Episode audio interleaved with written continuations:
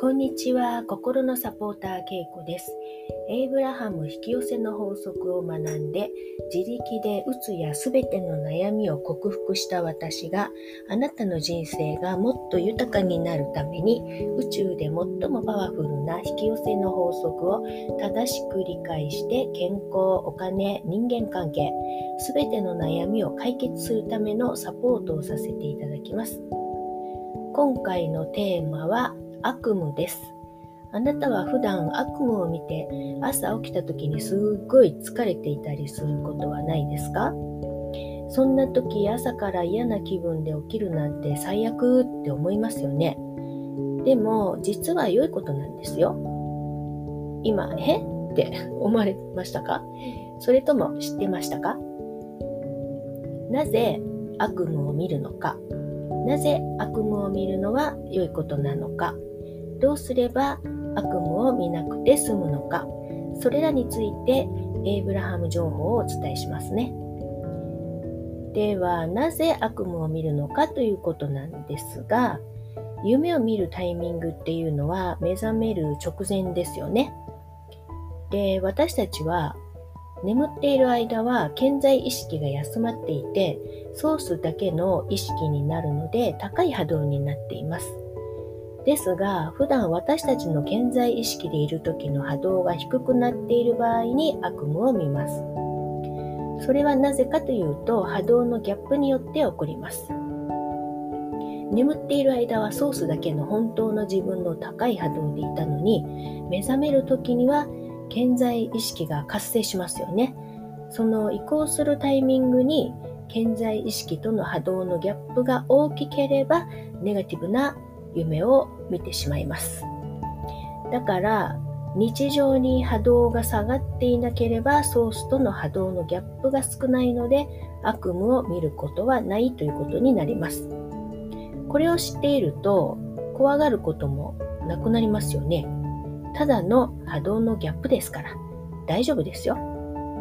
ではなぜ悪夢を見るのは良いことなのかというとソースとの波動のギャップに気づけるからですね。エイブラハムは悪夢は波動を整えるためにとても素晴らしいツールだと表現しています。日常で波動が下がってたんだって気づけたなら調整すれば良いだけです。でも自分はいつも波動が高いはずなのにって思う方もいると思います。波動が下がる原因っていろいろあって、自分で認識できてなくて下がっていることもあるんですよね。それは、例えば SNS とかテレビとか、いろんな情報媒体によっても影響されます。人はポジティブなニュースや情報よりも不安や恐怖になるようなネガティブな情報に敏感です。そういうのを見れば見るほど波動は下がりますし、あれもこれも買いたくなったり、身を守ろうと必死になったりします。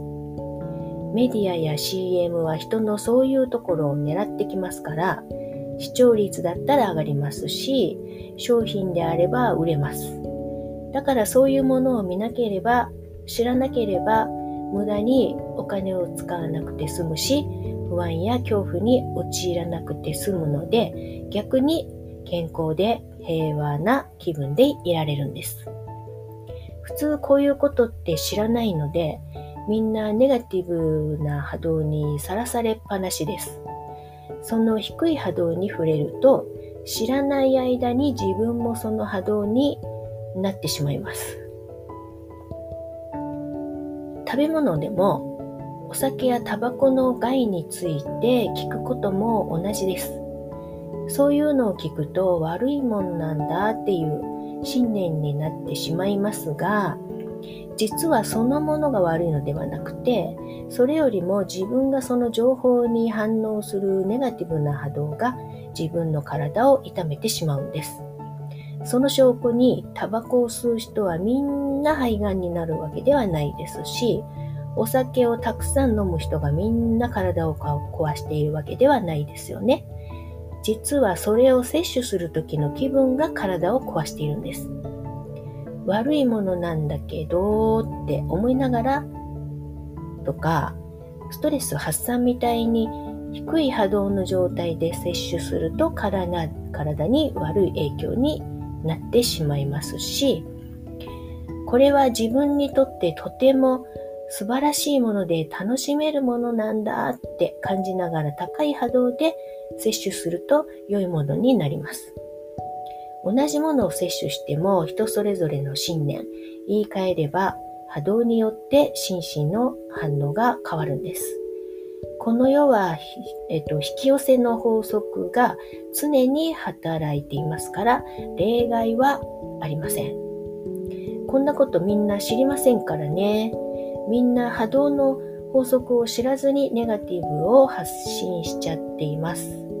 発信する側も自分の波動が下がるとは知らずにやってますからね。ネガティブを発信すれば人の目を集めることができるということを知っているんですね。低い波動で発信されているものに私たちは知らない間にもういろんな影響されています。えー、情報としては重大な速報であるじゃないですか。もうそれ以外はですね、もうそんな必要なことはないと思うんですよ。どうしても知りたいことは勝手に入ってくる情報ではなくて自分から必要な情報だけ選んで調べていけばいいと思います。無防備になんとなくテレビや何かをつけているのは良くないです。何が流れてくるかわかりませんからね。この世は何もかもすべて波動を持っていますから、私はこれをしっかりとあなたにお伝えしたいんです。波動ベースで何事も見れるようになれば何にも怖くないし、自分がどうすれば良いのかも自分で何でもわかるようになります。こういうことを学んでいると、そのうち感覚でいろんなことがわかるようになってきます。そうしていると自分の波動がだんだん上がっていって、ウェルビーイングに近づいていくわけですね。ネガティブ情報からは自分で気をつけておくしかないですね。よっぽど強い意志を持って何を見てもブレない自信があって、そういう風に見れる人なら大丈夫かもしれないですけど、普段は、あ、普段はじゃない、普通は心が揺れると思いますね。嫌なもの見たらね。しかも、繊細な人とか、優しい人は特に心が揺れやすいですから、自分の揺れに気づいたら、なるべく早くさっと気をそらしましょうね。嫌な気分になると、その気分は整えない限り、次の引き寄せの、次の引き寄せにつながってしまうんですよ。嫌ですよね。そんなことで自分の金運も健康も害されるのって。でも怖がらなくて大丈夫です。むしろラッキーと思ってくださいね。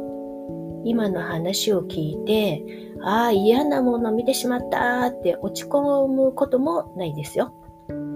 それに、なんで悪夢を見たのかとか、原因を探したりしなくていいんです。それについてまたあれこれ考えていると忘れていた昔の嫌なことをわざわざ思い出してしまってまた自分でさらに波動を下げてしまったりします。ネガティブなことはいろんなところにあります。自分に直接関係なくても外に出かけた時に嫌な感じの人に出会ったり近くに起こる出来事やいろんなことがありますよね。そんな時は焦点を外して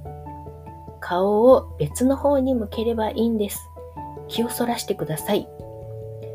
他に悪夢をよく見る時の対策としては眠る前に瞑想したり寝る直前にネガティブなものを見たりえー、いろいろネガティブなことを考えないということですね。映画とかドラマとか結構今グロテスクなものとかいろいろありますけど気分が下がるようなものをあまり見ない方がいいと思います。ちなみに私は家族が私が見たくないようなテレビを見ているときは耳栓をしています。こういうふうに何でも工夫すれば回避できますからね。自分でいろいろ考えて工夫されてみてください。あとは無理しないで自分に優しくゆったりと過ごすようにしていれば大丈夫です。ここまでお聴きくださりありがとうございました。ではまたよかったらお会いいたしましょう。